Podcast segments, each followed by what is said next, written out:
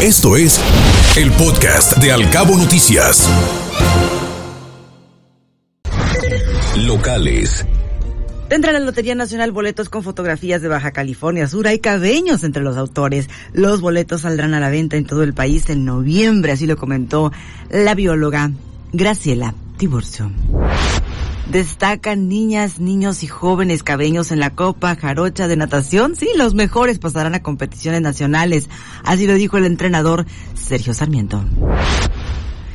Y se incrementa en número las riñas que se dan entre los jóvenes a las afueras de las escuelas de los cabos. Hay reportes de niños que salen lastimados y donde se han registrado más reportes principalmente se dan en la colonia Santa Rosa en San José del Cabo. Se está retrocediendo en materia de educación vial, dice la Asociación Civil Amigos de los Cabos. Urgen los empresarios convertir la seguridad vial en algo permanente. Así lo externó el presidente de esa agrupación, Esteban Domínguez.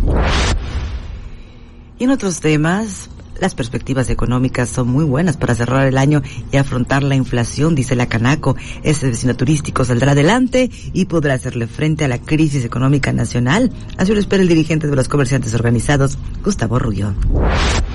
Afirma el delegado de Cabo San Lucas que se atienden las quejas de los comerciantes de la zona turística.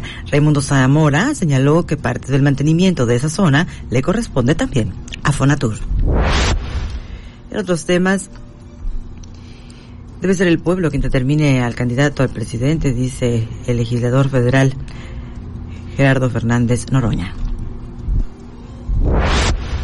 En otros asuntos, la reapertura de Balandra será este viernes 28 de octubre, a dos meses del cierre por la contingencia ambiental provocada por el incendio y hundimiento del yate Fortius. Se permitirá el acceso al público en dos bloques de 400 personas.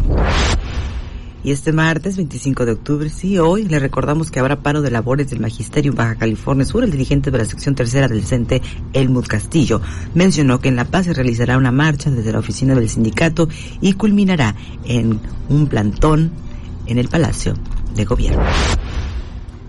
Todos Santos es un éxito internacional, dice el subsecretario de Turismo estatal Fernando Ojeda.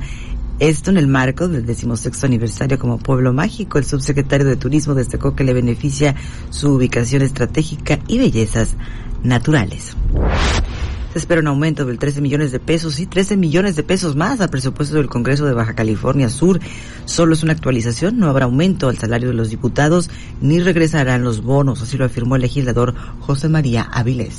Escuche Al Cabo Noticias de 7 a 9 de la mañana con la información más importante de los cabos, México y el mundo por Cabo Mil Radio 96.3. Siempre contigo.